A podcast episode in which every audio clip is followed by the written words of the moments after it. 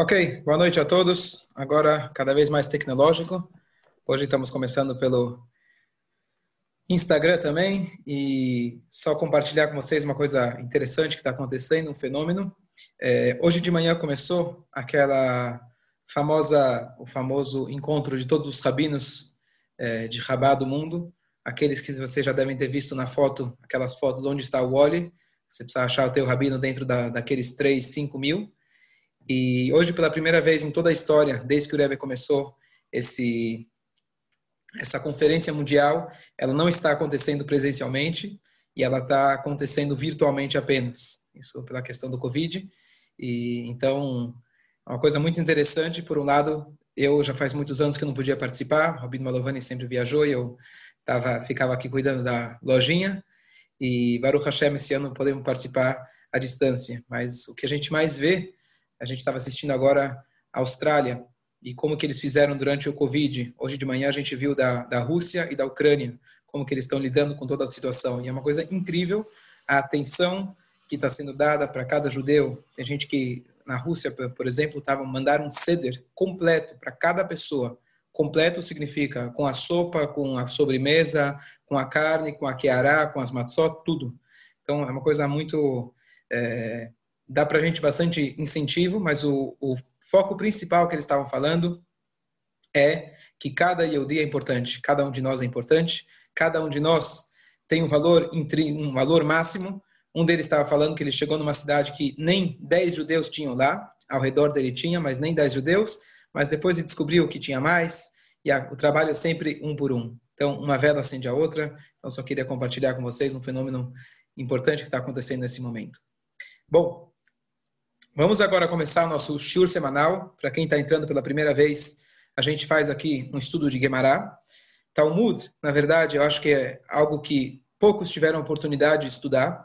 Quem passa anos numa estivá, passa horas e horas por dia é, estudando o Talmud. Mas quem faz shiurim, YouTube, tem rabino só virtual, é, dificilmente tem a oportunidade de estudar o Talmud. E o Talmud, ele, na verdade, a parte difícil é a parte mecânica. Mecânica significa os detalhes das leis, o que pode, o que não pode, e assim por diante.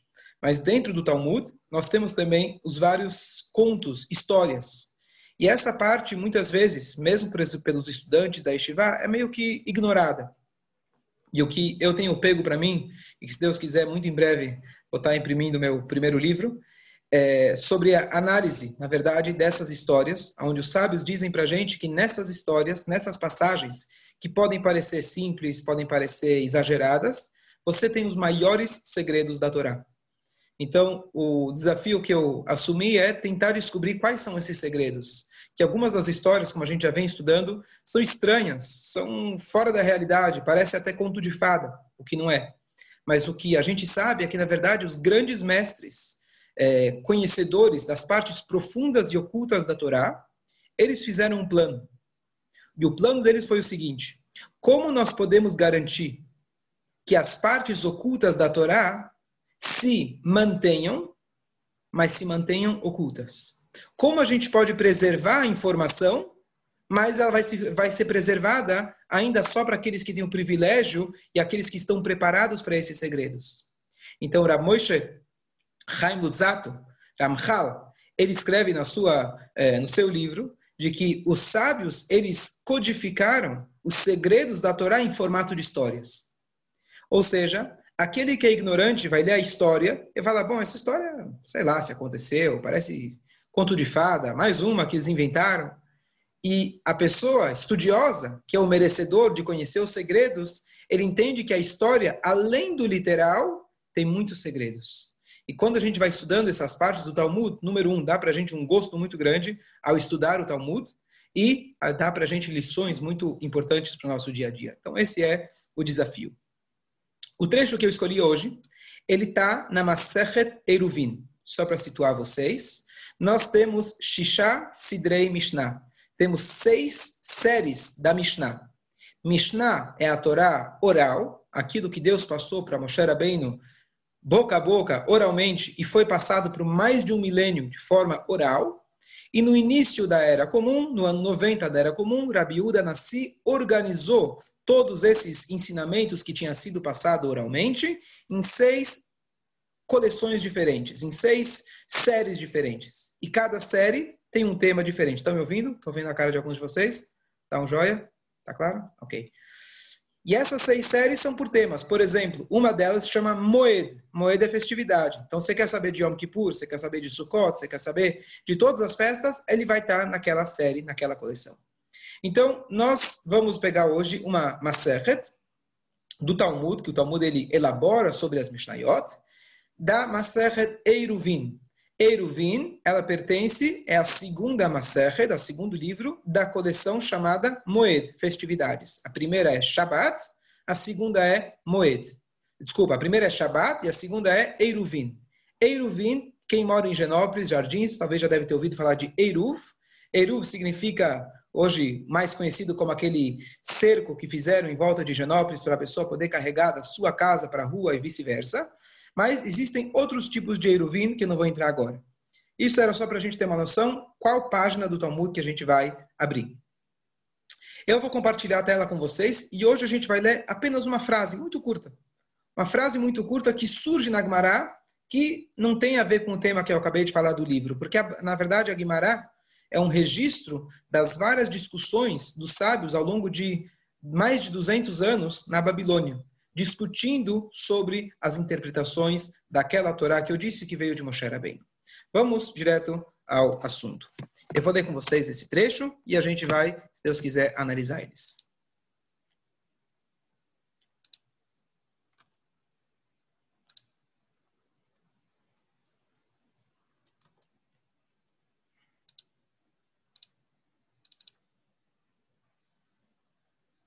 Ok. Tá dando para ver? Dá um joinha aí. Tá dando para ouvir? Dá um joinha, ótimo. Ok, vamos traduzir aqui para o português. Aqui estamos. Amar Rabi Ilai, Bishloshad Varim Adam Nikar, Bekoso, o Bekiso, o. Ve'amri Lei Af Besachako. Rabino Ilai disse, em três questões, o verdadeiro caráter de uma pessoa é verificado. Em sua tradução aqui de Google, deveria ser é, em sua taça, ou seja, seu comportamento ao beber, em seu bolso, ou seja, sua conduta nas transações financeiras com outras pessoas, e em sua raiva. E alguns dizem, uma pessoa também revela sua verdadeira natureza em seu riso. Então vamos ler de novo. A pessoa, ela é avaliada em três coisas: na sua taça, no seu copo, no seu bolso e na sua raiva.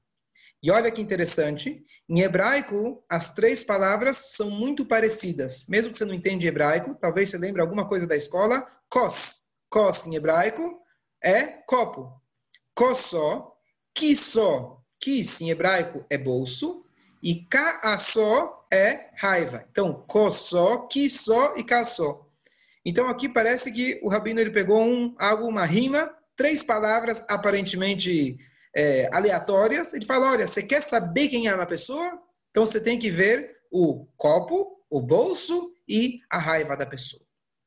O que eu quero mostrar para vocês, estudar com vocês, baseado nos comentaristas, é de que quem lê essa parte do Talmud vai dizer, bom, ok, legal, interessante. Mas quanta riqueza e quanto detalhe tem nessa pequena frase. Então, primeira coisa, quem lê essa frase entende. Você quer conhecer alguém? Bom, pede dinheiro para ela. Perde o dinheiro dela. Quebra, bate o, o, o seu carro no espelho dela. Aí você já vai saber quem é a pessoa. Você deixa ela nervosa, você faz ela perder dinheiro, alguma coisa nesse sentido, aí você vai ver quem é a pessoa. Ou quando a pessoa bebe, está escrito Nichnas Yain Yatzah Sod. Quando entra o vinho, entra o álcool, sai o segredo. Bom, o que, que isso diz para a gente? Será que o Talmud está falando para a gente, bom, agora você pode virar um psicanalista com três chaves. Você não precisa mais nada. Não precisa fazer faculdade, não precisa fazer curso nenhum. Você vê uma pessoa, eu quero que você julgue a pessoa. E se você não sabe julgar, eu estou te dando um jeito. Você vê, dá um, um bom schnapps para ela, provoca ela e pede um dinheiro e vê como ela vai reagir. Será que é isso que o Talmud quer dizer para a gente? Será que é o nosso papel julgar os outros? Será que é a nossa função tentar testar as outras pessoas? E se alguém uma vez bebeu e ele se comportou de forma inadequada? Amanhã depois eu espero que ele acorda bem, acorda melhor. Se ele ofendeu alguém, pede desculpa, aí a vida continua. Isso é aquela pessoa? É isso que representa a pessoa? Então, essa é a primeira questão. Mais algumas questões. E agora eu vou fazer algumas questões técnicas, mas elas vão levar a gente, questões de detalhes, mas ela vai levar a gente a descobrir os é, meandros que a gente tem dentro dessas palavras do Talmud. E, obviamente, onde eu quero chegar com vocês é uma lição prática de como a gente pode nos conhecer melhor e como a gente pode nos tornar, como a gente pode se tornar pessoas melhores. Essa é a ideia do Shiur. Então, vamos pegar alguns detalhes. Número um, que eu já apontei antes. Que história é essa que o Rabino ele pega palavras que rimam? Será que ele escolheu só porque as palavras rimam? Ou tem algo curioso, algo a mais que ele quis transmitir no fato de que as três palavras em hebraico rimam kossó, kissó e kassó. Lembrando, taça, desculpa, taça, bolso e raiva, nervosismo. Essa é a primeira pergunta. Por que eles rimam? Segunda pergunta. A ordem, será que ela é precisa ou talvez é aleatória? Por que, que ele falou, por exemplo, copo, bolso e raiva? E não o contrário. Poderia ser talvez raiva primeiro? Então vamos ver, vamos ver o motivo para isso. Mais uma coisa, se vocês prestaram atenção, ele começa a dizer o seguinte: com três coisas a pessoa ela é identificada. Bom, a gente sabe que as palavras do Talmud são precisas. Então você não precisa me falar que é três coisas. Fala quais são as três coisas e eu vou contar sozinha quantas são. Você não precisa me dizer, eu vou falar três coisas: A, B e C. No jardim de infância, talvez é importante. Mas para pessoas inteligentes que estão estudando o Talmud, você não precisa dar essa introdução. São três coisas. Fala quais são as três coisas, não gasta a palavra à toa. Podem parecer perguntas qualquer, perguntas que não, não faz muito sentido, talvez, para quem não está acostumado com o Talmud, mas essas perguntas vão levar a gente para a resposta. O primeiro ponto que eu queria esclarecer, que na verdade a tradução que a gente leu, ele já deu uma certa dica para a gente, que quando a gente fala de copo, copo, ele não falou na embriaguez, ele falou copo. Copo tem um sentido mais amplo. Copo não é apenas você ficar bêbado. Copo é como você bebe. Como você se comporta depois que você bebe. Como você lidar com a bebida. Ou mais ainda, copo significa o jeito que você come. Não é apenas beber. É o jeito que você come. Hoje está muito na moda, né, essas questões de dietas, etc. O teu relacionamento com a comida, né? A comida tem vida e você tem que dar cor. Eu não entendo muito esses assuntos não tô, não tá na fase da dieta ainda. Mas é, tem todo um relacionamento com a comida. A Torá dá para gente como a gente deve se relacionar com a comida, com o copo, com a bebida. É importante beber. Temos Shabbat, temos Yom Tov. Mas a pergunta é quanto e quando e como. Como você sabe que uma pessoa ela é ela é alcoólatra? Como você sabe identificar? Bom, alguém? Um Baruch Hashem. Então, a verdade é o seguinte: se você vê às três horas da tarde ele está tomando um schnapps, ou às 10 horas da manhã ele está tomando um schnapps, esse aqui não é um bom sinal. Agora, se às 9 horas da noite ele está numa festa, está tomando, não, não, faz parte. Então, isso é que o primeiro ponto ele é um pouco mais genérico, não é apenas o copo. Mas eu queria, e o bolso, quando a gente fala, também não é apenas quanto ele dá, é a relação que ele tem com o dinheiro. E assim também a raiva a gente vai deixar um pouco mais para frente. Vamos voltar a uma pergunta que é a seguinte: por que a ordem taça, bolso e raiva? Então dizem os comentaristas, o Talmud está indo aqui em ordem do menos frequente para o mais frequente. Então vamos ver de trás para frente. A raiva é extremamente frequente. Espero que não, mas o dia a dia apresenta para a gente várias dificuldades, várias situações inesperadas, onde a gente pode perder a nossa paciência. Em segundo lugar, nós temos que tirar o dinheiro do bolso. Também é muito frequente ajudar alguém. E eu espero que menos frequente ainda é quando você toma. Então o Talmud fala, quando você quer analisar, se conhecer alguém, então você começa o menos frequ... ele começa pelo menos frequente e aí ele vai para o mais frequente. Ponto número dois. Eu logo vou chegar, vocês vão entender onde eu estou querendo chegar. Ponto número dois. A gente perguntou por que ele diz com três coisas a pessoa é, é você pode descobrir a pessoa, a índole da pessoa. Por que ele fala três? Então, um dos comentaristas ele diz que você precisa juntar essas três para poder descobrir quem é a pessoa. Ou seja, não basta saber o cos ou o quis, eu preciso saber os três. E o que, que significa isso? O que, que significa que eu vou analisar uma pessoa a partir dessas três coisas? E aqui vem um ponto muito interessante. Na verdade, quando a gente fala cos, a bebida, ele, ela representa, na verdade, um tipo de relacionamento. O bolso representa outro tipo de relacionamento. E a sua raiva representa outro tipo de relacionamento. Eu vou explicar. Nós temos na vida três dinâmicas de relacionamento. De maneira geral, quando a gente fala na Torá, nós temos dois tipos de mitzvot. A mitzvah entre o homem e o seu companheiro, e a mitzvah entre o homem e Deus. E aqui vale a pena, antes de eu chegar no terceiro, fazer uma, um ponto importante. Muita gente fala, olha, eu conheço pessoas que fazem Shabat e fazem kasher, mas eles não são gente. O que, que é isso?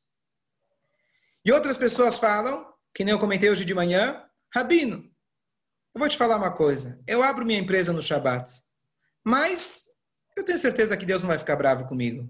Eu nunca fiz mal a ninguém. Então, na verdade, ambos estão faltando.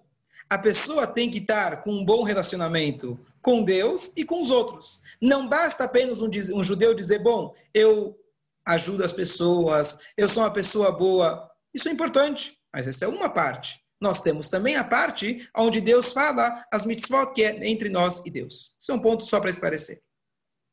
Mas tem um terceiro relacionamento que a gente esquece, que é o relacionamento entre nós e nós mesmos.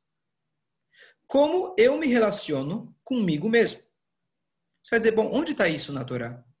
Tem as mitzvot para Deus e mitzvot para o outro. Eu? Não, eu estou fora de questão. Não. A primeira coisa, na verdade, diz o Talmud, bekossó. Essa é a primeira coisa que ele colocou. O que, que é bekossó no seu copo? A pessoa, quando bebe, você descobre quem ela é. Quando a pessoa bebe, ela vai falar as emoções dela, as ambições dela, as mexigaças dela. A pessoa vai revelar quem ela é o que, que ela sente, qual é o relacionamento que ela tem com ela mesma. Essa é a primeira coisa. Isso muitas vezes a gente esquece. Quando a gente diz, por exemplo, ame ao próximo como a ti mesmo. Se não tem a ti mesmo, você não tem como amar o próximo. Então, o primeiro ponto, nessa frase que a gente falou, parecia uma frase que a gente estava lendo, ah, o cara que bebe, o cara que fica nervoso. Não. A bebida significa o relacionamento que você tem com você mesmo. Quando você bebe, você vai conseguir descobrir quem você é. Às vezes, teu, tá, a tua, a tua, o teu dia a dia não, per, não, não te permite que você descubra quem você é ou descubra quem o outro é. Quando a pessoa bebe, ela começa a revelar quem ela é. Então, esse é o primeiro ponto que a Dugmará, talvez, um sentido mais profundo, quer transmitir para a gente. A gente perguntou, será que é para a gente julgar os outros? A Gemara não está falando para a gente julgar ninguém. A primeira pessoa que a gente tem que julgar, e a única que a gente tem que julgar, é nós mesmos. Por isso que o Talmud começa falando, a pessoa, Adam Nikar, a pessoa ela é reconhecida, primeira coisa, pelo seu copo. Copo significa o seu relacionamento com você mesmo. Vou apenas é, elaborar um pouco nisso antes de passar para o próximo, que é entre você e o próximo, você e Deus. Então, quando a gente fala de o nosso relacionamento com nós mesmos, me lembra uma piada, uma história, que uma vez tinha o Yankale. Yankale era conhecido como Schlepper. Schlepper é aquele cara é, não muito bem vestido, não tem tradução. Pinchas tem tradução? Schlepper não tem tradução. Mas é Bom, liga o microfone, senão não escuta. Schlepper é o cara mal vestido, um coitado. Bom, e ele um belo dia fez uma viagem de trem, na antiga Europa, e ele fez uma viagem longa de trem, e ele ia passar a noite inteira. E ele estava preocupado que de manhã, quando o trem passasse na estação dele, ele ia estar dormindo. Então ele pediu para o maquinista, senhor maquinista, faz um favor. Amanhã de manhã, quando a gente chegar na cidade e tal, me acorda. Tá bom? Combinado. Ele foi dormir, ele tirou as roupas dele, tirou, colocou algum tipo de pijama e foi dormir. Era quatro e meia da manhã, o maquinista acorda ele e fala, olha, em 15 minutos vai ser a sua parada, se prepara. Tava escuro lá fora, e sem perceber, aquele maquinista, ele colocou a roupa, o maquinista não, o Schlepper colocou a roupa de um general do exército russo que estava do lado dele. Estava de noite, ele não percebeu. E ele, assim ele saiu. Bom, ele sai, chega na cidade dele, vai andando pela cidade, e ele chega em casa. Ele chega em casa e a esposa olha para ele com uma cara estranha. Tá tudo bem? Tá tudo bem? Tá tudo bem? O que, que foi? O que, que são essas roupas de general? Ele olhou para si mesmo, ele se tocou o que aconteceu, que ele trocou as roupas e falou: Ah, já sei! O maquinista, em vez de acordar o Yankale, acordou o general. E esse erro que ele fez, na verdade, a gente faz também. A gente muitas vezes julga a nós mesmos ou os outros pela roupa que eles estão vestindo. A roupa, além do sentido literal, que é uma maneira muito superficial de julgar, que inevitavelmente a gente julga pela gravata, pelo terno, pela roupa, do jeito que a pessoa está vestida, mas a roupa significa a gente nos julga de forma superficial. O que a Torá ensina para gente, qual o verdadeiro relacionamento que nós temos que ter com nós mesmos, número um, a gente precisa saber quem nós somos. Depois que a gente sabe quem nós somos, que nós não somos o general, nós somos o Yankala, o Schlepper, a gente pode começar a ter um relacionamento saudável com nós mesmos. Eu vou explicar o que eu quero dizer. Um ponto crucial que principalmente Hassidut coloca para gente, que nós, judeus, não somos um, nós somos dois.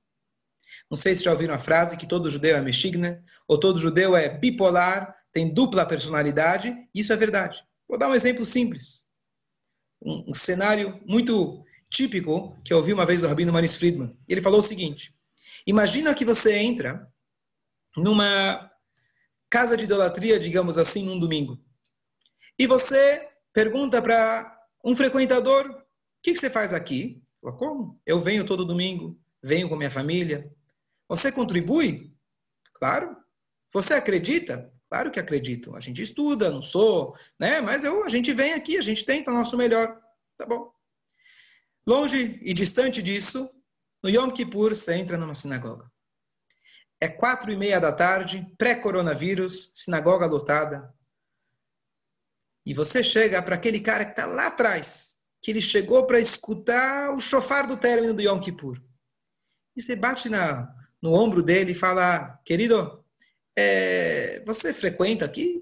Não, não, não, não. Por favor, não, não, não acha isso de mim. Eu só venho no Yom Kippur. Ah, interessante. Mas você é religioso? eu religioso? Se soubesse onde eu fui hoje de manhã, eu não sou religioso. Está brincando comigo. Mas peraí, você acredita em Deus? Não faz pergunta difícil, eu não sou rabino. E o que, que você faz aqui então na sinagoga? Na sinagoga. Yom Kippur ele não percebe que a resposta dele não tem sentido nenhum.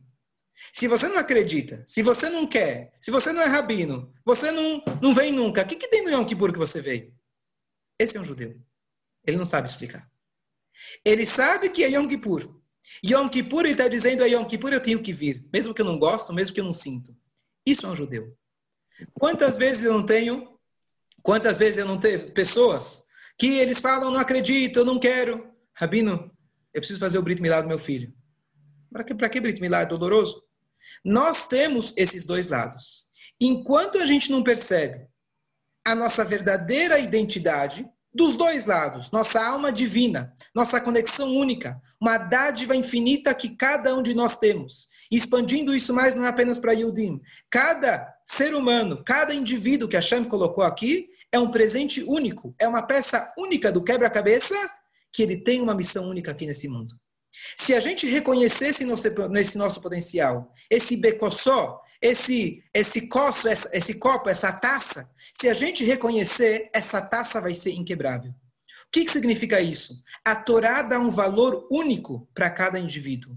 A Torá dá um valor infinito para cada indivíduo. Adam Arishon foi criado sozinho para ensinar que cada um de nós, como eu falei no início da aula, cada um de nós tem um valor infinito. Esta é, esta é a, a, a, a dica de ouro para que nada na vida possa nos destruir. Você pode até talvez sujar o copo por fora. Você pode pintar o copo por fora. Pode ser que o copo está enterrado embaixo da terra. Mas o nosso copo, usando o exemplo do Talmud, é inquebrável. Um Yehudi tem uma força infinita que ele consegue superar qualquer desafio. Esses somos nós. E é isso que eu estou dizendo, que o Talmud está trazendo para a gente, que nós precisamos começar a ter um relacionamento com nós mesmos. Porque enquanto um Yehudi não percebe, um ser humano não percebe, que ele tem um potencial infinito, ele não sabe se dá o verdadeiro valor. Imagina Mozart e Beethoven se eles não tivessem um piano na casa deles. Será que eles seriam pessoas normais ou estariam dentro de um hospital psiquiátrico? Uma pessoa com potencial desse, se ele não coloca para fora, ele não é ele mesmo. Nós temos que reconhecer esse potencial. E ao mesmo tempo, temos que ser sinceros que nós também temos uma alma animal. E nós temos instintos animais. E se a gente tem esses instintos, isso não precisa assustar a gente. Faz parte da missão que a Shem nos deu. Então, o primeiro ponto, eu abençoo cada um de nós que a gente possa ter o nosso cos, o nosso copo, o nosso bom relacionamento com nós mesmos, conhecer a nossa identidade, conhecer nosso potencial infinito e conhecer as nossas falhas, nossos instintos animais. Quando a pessoa começa a se conscientizar disso, ele agora está começando a ter um bom relacionamento consigo mesmo, e esse é o primeiro ponto que o Talmud está indicando para a gente, que a gente precisa se conhecer. Ponto número dois.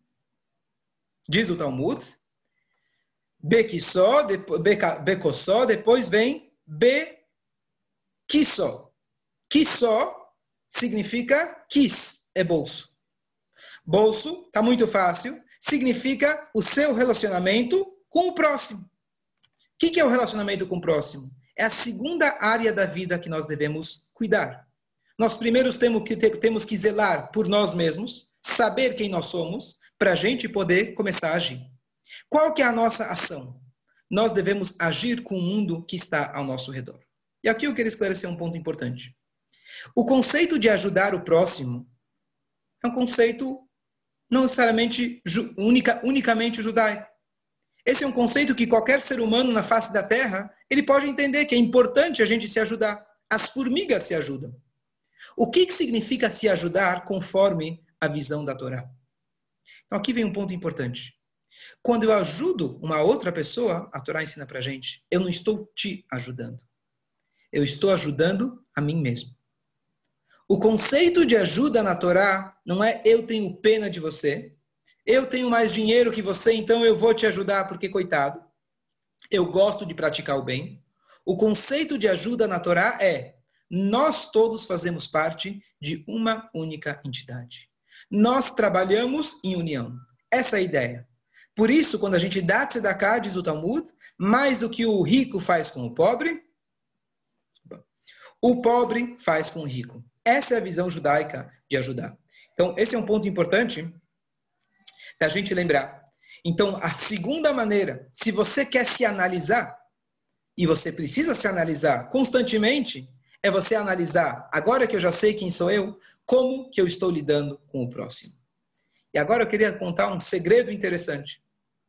As três palavras que o Talmud trouxe para a gente. O kassó, só, mesmo que não entende hebraico, ele ouviu kas, kas. O que é kas? O radical dessas três palavras é Raf Samer em hebraico.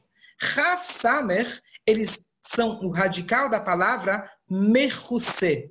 Mechusé significa oculto. Agora a gente entende porque o Talmud fez esse trocadilho, essa, essa, essa rima de três palavras. Você quer encontrar o que está lá dentro? Você quer encontrar a, quem é a pessoa de verdade? O o Raf Samer, o Mechusé, aquilo que está oculto, o Mechusé está oculto dentro do copo, está oculto dentro do kiss, dentro do bolso e dentro do cas, dentro do nervosismo. Esse é o segredo porque o Talmud usou essas palavras. Isso aqui foi um, um comentário muito bonito que eu vi do Talmud, que nada é por acaso. Então, essa é a segunda área que a gente tem que elaborar, explorar e a gente se conhecer melhor como que eu estou lidando com as outras pessoas. Terceiro lugar é kaasso. Kaas é raiva. A raiva, na verdade, é o termômetro para a gente descobrir o nosso relacionamento com Deus. A raiva? Não seria reza, não seria mitzvot. Por que a raiva? Por que justo a raiva? Diz o Talmud para gente que aquele que fica com raiva é como se fosse que ele faz idolatria. Por quê? O que, que tem a ver a raiva com idolatria? E aqui vem um ponto muito importante, chave na nossa vida. E como eu falei, entre as três, a raiva talvez é a mais comum de todas. É a mais corriqueira, da gente perder nossa paciência, a gente brigar, a gente falar grosso, a gente gritar. Qual que é o segredo para a gente conseguir nos controlar? E controlar o nosso instinto e ser, sermos pessoas mais pacientes, mais serenas.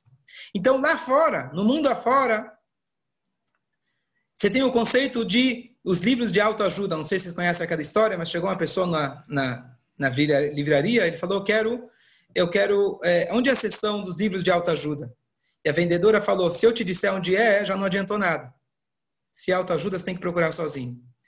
Então, nos livros de autoajuda aí fora, eu quero voltar ao ponto antes, eu esqueci de falar um ponto importante. Nos livros aí fora, quando você quer incentivar os seus os seus vendedores da sua empresa, quando você quer incentivar os seus alunos, quando você quer melhorar os seus relacionamentos, qual que é o ponto-chave?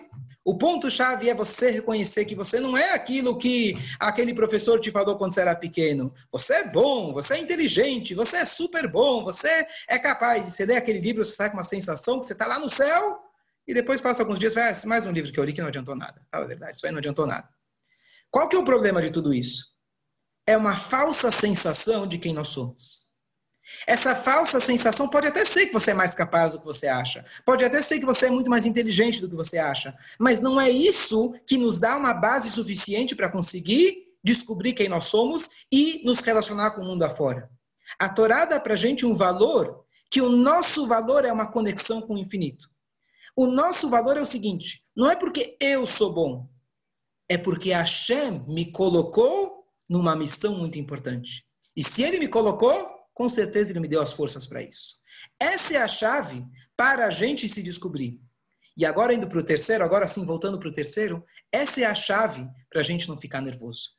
Se eu parto do princípio de que Deus me colocou numa função, Deus me deu uma, um potencial infinito, eu sou forte o suficiente, não por mim, mas porque eu sou um canal de Deus aqui nesse mundo.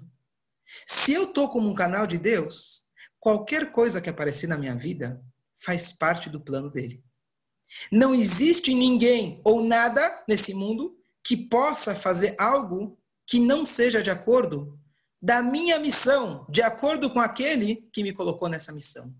Dizem nossos sábios, você fica nervoso, você fez idolatria. Significa que você está achando que foi o fulano que te fez isso, foi o ciclano que te xingou, foi o, o outro que não te pagou, é aquele que te deixou nervoso. Entre nós, é fácil falar, não estou dizendo que é só porque eu estou dizendo isso que não acontece comigo. Acontece com cada um de nós. Mas se a gente cada vez mais se torna mais consciente de quem nós somos e de quem nos colocou aqui, e a gente descobre que tudo o que acontece está sendo orquestrado por ele, então a gente não vai ficar nervoso. A gente sabe que é uma brincadeira. A gente sabe que Deus está testando a gente. E às vezes o teste é difícil, às vezes é mais difícil. Mas a gente respira fundo e a gente fala: nessa eu não caio mais. E a gente consegue aos poucos cultivar a paciência, cultivar a compreensão, cultivar um melhor relacionamento. Porque uma coisa é certeza: se a gente tem mais paciência na vida, algo que é muito difícil, as coisas funcionam melhor. Último ponto que eu queria passar para vocês eu quero voltar para vocês, esses que estão, vão poder ver a minha câmera. Vamos que, olha, olha que coisa bonita. Todo esse shur a gente está falando sobre Talmud. Você vai dizer, bom, tive um shur bonito sobre filosofia, bonito ou não, vocês de que digam depois. Mas o que isso tem a ver com Talmud? Eu quero mostrar para vocês que tudo que a gente falou está nas palavras do Talmud. E provar o ponto que eu falei para vocês no início, que quem lesse o Talmud de forma superficial ia seguir adiante.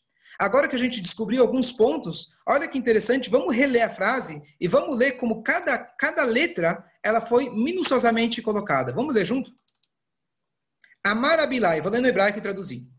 Disse o Rabilai, Bishloshad varim Adam Nikar. Com três coisas, a pessoa é reconhecida, o caráter dela. A gente perguntou por que ele disse Bishloshá. Poderia falar, a pessoa é conhecida com. Então a gente falou Bishloshá, porque nós precisamos das três. Porque, como a gente explicou, cada uma delas representa uma outra área na vida. E essas são as três áreas. Então, por isso ele diz shloshá, para você entender que não basta você ver uma delas, cada uma delas individual, você precisa das três juntas. Bishloshá dvarim, com três coisas. Adam nikar. Adam é a pessoa, é reconhecida. Essa palavra Adam é a última que agora eu vou explicar. Mas vamos passar aqui para o final. Bekossó, bequissó, becassó. Com seu copo, com seu bolso e com a sua raiva. Agora a gente já entendeu por que as três palavras rimam. Porque olha aqui essa letra aqui, o Raf e o Samer. Raf, Samer. Raf, Samer, que é o radical da palavra oculto. Nessas três coisas você descobre o oculto. Com essas três palavras, que não é por acaso que são iguais. Deus criou o mundo, parênteses importantes, Deus criou o mundo com Lashon Kodesh, com a língua hebraica. Então não é por acaso que essas palavras são parecidas. As palavras são parecidas porque realmente essa é a função delas. O kos, ele tem uma função de revelar aquilo que está oculto. O kis, a mesma coisa. E o kas, a mesma coisa. E só resumindo, kossó é o bolso, que é o, desculpa, kossó é o menos frequente, que ele passa do menos frequente. Então aqui a ordem também, vamos ver de novo, a ordem também não é por acaso. E aí ele vai, kossó é a sua, seu relacionamento com você mesmo, é o seu copo. Que só o seu bolso é o seu relacionamento com o próximo. E por último, o seu relacionamento com Deus. E essa ordem também não é à toa, porque primeiro você precisa amar a si mesmo, conhecer a si mesmo. Deus, inclusive não mencionei isso antes, se você pergunta o que é mais importante, amar a Deus, amar o próximo, Claro que as coisas vão juntas, mas Deus ele fala: se você ama meus filhos, você já está me amando. Então, possivelmente por isso o Talmud deixou esse em segundo lugar. E por último, Deus se colocou em terceiro lugar. Agora eu quero explicar para vocês a palavra Adam. Adam, a tradução é Adão, o primeiro homem. Adam é a pessoa. Em hebraico, nós temos quatro terminologias diferentes para o ser humano, para a pessoa. Por exemplo, Ish, Gever, Enosh. Essas são as três palavras. Adam, Ish, Enosh, Gever. Essas são as quatro palavras diferentes para pessoa. E a minha pergunta é: será que tem algum significado que ele, ele, ele escolheu, esse Rabilá, e escolheu a palavra Adam e não nenhuma das outras três? E aqui tem dois pontos curiosos. Ponto número um: em que momento nós temos a palavra Adam? Na Torá está escrito Adam, está escrito o seguinte, que Adam casou com Eva, Hashem juntou, Hashem, Hashem criou o, o Adam e a Rava e os chamou de Adam. Os chamou de Adam. Apesar que o nome dela era Eva, está escrito e os chamou de Adam. Significa que uma pessoa só é Adam em relação ao casamento. Em relação quando o homem se junta com uma mulher. Qual que é o, o, o, a lição que a gente tira disso? Que essas três coisas, elas têm muito significado na vida de uma pessoa quando ela vive sozinha. Mas quando ela casa, é aí que realmente o bicho pega. É nesse momento que você reconhece quem é a pessoa com essas três coisas. Enquanto você vive sozinho, você vive sozinho, pode ser que de vez em quando você faz cá. Pode ser que de vez em quando você sai do seu caminho para ajudar uma outra pessoa. Mas adamnicar uma pessoa, ou seja, num relacionamento de marido e mulher, é lá que você tem o teste para descobrir quem é seu marido, quem é sua mulher, e melhor ainda, descobrir quem é você mesmo. Quando se trata de dinheiro, é fácil. É muito fácil você lidar com dinheiro enquanto você está sozinho. Enquanto você é solteiro, você gasta quando você quer. Quando você casa com uma outra pessoa, de repente, o que, pra, o que é prioridade para ele ou para ela não é a sua prioridade. Será que eu vou deixar gastar com isso? Será que não está gastando dinheiro demais com A, B, C que seriam besteiras, na minha visão? Então agora vem um teste difícil de saber como você vai administrar o seu dinheiro. Como você vai administrar o seu bolso? Se Deus nos livre, vocês estão passando, o casal está passando por uma crise e não tem dinheiro suficiente. E você precisa realmente economizar. Como você vai lidar com isso? Então, esse é um teste muito difícil. E é nesse momento que você vai revelar seu interior. E é, às vezes, para isso que a Shem te colocou nessa situação, para você se descobrir melhor. E você descobrir a tua força, descobrir quem você é. Becossó, a comida, a sua bebida, às vezes uma relação de marido e mulher ligado, qual restaurante a gente vai. Será que ele cozinha bem ou ela cozinha bem? Quem vai fazer as compras de comida para casa? Será que a minha cerveja está gelada o suficiente? Será que o meu almoço ficou frio? Será que eu cheguei em casa e não tinha comida? Isso é importante na vida de um casal. E cá só, inevitavelmente, a raiva, a briga, a discórdia, a discussão. É aí que você pode revelar o seu potencial. Não estou dizendo que você vai, a partir daí você vai julgar o outro. A partir daí você vai poder descobrir quem você é. Cada um de nós tem o quê? Cada um tem forças ocultas, forças infinitas para a gente crescer, para a gente se superar. Então o Talmud não quer dizer apenas para a gente, para você ver quem é a pessoa. Poxa, ixi, casei com a pessoa errada. Eu vi que nas três áreas ela falhou em tudo. Ela é a pessoa, pode ser ele ou pode ser ela. Então eu acho que eu vou procurar outra pessoa. Não, não, não, não é isso. Nessas três áreas, você pode procurar que você pode cavar mais fundo e descobrir quem você é. Ponto número dois, a palavra Adam não tem plural. As outras três, Enosh em hebraico é Anashim, Gever tem plural Gvarim e é, Ish é Anashim. Adam não tem plural. O resumo de tudo é que isso, essas três coisas, a gente tem que unir, não tem plural. Nós temos que ter um bom relacionamento com nós mesmos, com o próximo e com Hashem. Que a gente possa levar esses ensinamentos no nosso dia a dia, que a gente possa se importar com nós mesmos, conhecer o nosso verdadeiro potencial, exercer isso com o próximo e, naturalmente, exercer isso com Hashem, ter um bom relacionamento nessas três áreas. Se a gente tivesse bom relacionamento, aí sim a gente vai conhecer a nós mesmos. Vou abrir agora para perguntas. Vou parar a transmissão ao vivo. As pessoas podem ficar mais à vontade. Dúvidas, comentários? Não, ninguém? Não está mais ao vivo, pode falar, gente. Só está o, só tá o pessoal do Zoom agora. Sabino,